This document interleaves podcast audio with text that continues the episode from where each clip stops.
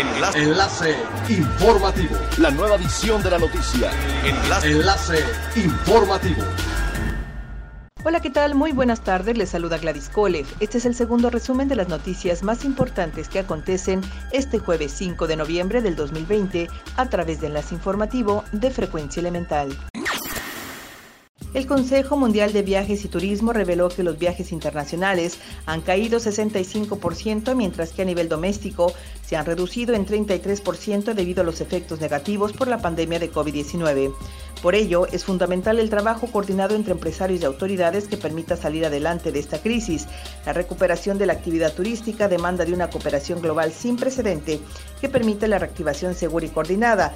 Así lo dio a conocer Gloria Guevara Manso, presidente y CEO de este organismo internacional, durante su participación en la feria virtual organizada por la Asociación de Hoteles y Turismo de República Dominicana. Durante su presentación detalló que al momento se han perdido 142.6 millones de empleos a nivel global.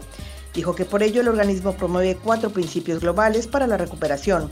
Un enfoque internacional coordinado que incluya la reapertura de fronteras, la remoción de barreras y el establecimiento de puentes aéreos, la realización de pruebas rápidas para la detección del virus, la adopción de protocolos de salud, higiene y seguridad con estándares internacionales, el uso de mascarillas y por último los estímulos y apoyos gubernamentales para el sector.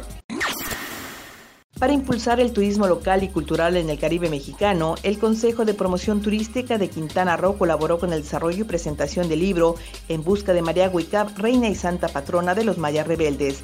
La obra literaria fue escrita por la maestra Georgina del Carmen Rosado y el cronista de Felipe Carrillo Puerto, Carlos Francisco Chablé, y narra la participación poco conocida de María Huicap, sacerdotista maya, en el episodio histórico conocido como Guerra de Castas.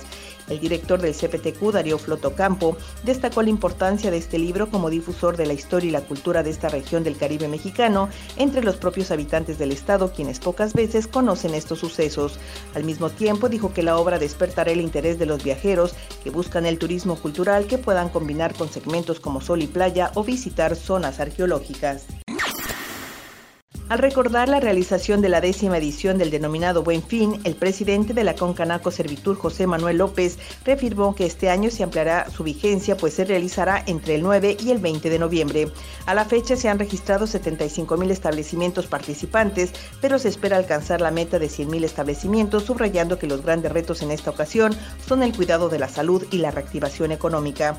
Por su parte, el dar a conocer los protocolos sanitarios que se establecerán para evitar contagios de COVID-19, el director del Instituto Mexicano del Seguro Social, Zoé Robledo, precisó que en aquellas entidades donde se esté el semáforo naranja, el aforo en las tiendas será máximo del 30% y en aquellos estados donde hay semáforo amarillo se permitirá hasta el 50%.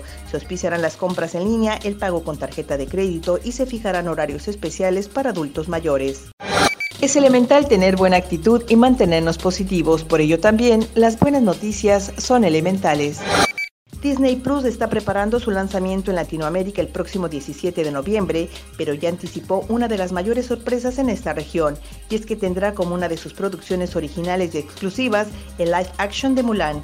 Fue anunciado en las redes sociales de la plataforma que en México y Latinoamérica tendrá la cinta disponible el 4 de diciembre del 2020 y no tendrá costo extra para los suscriptores como anteriormente se tenía previsto.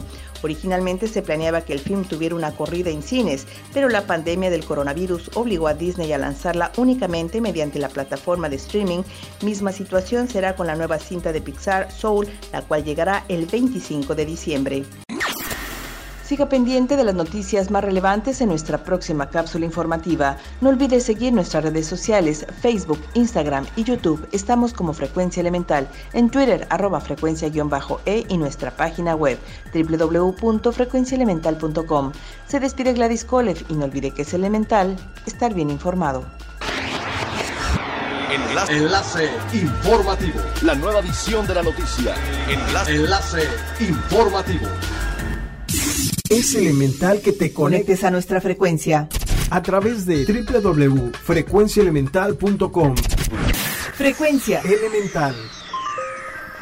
El cambio eres tú.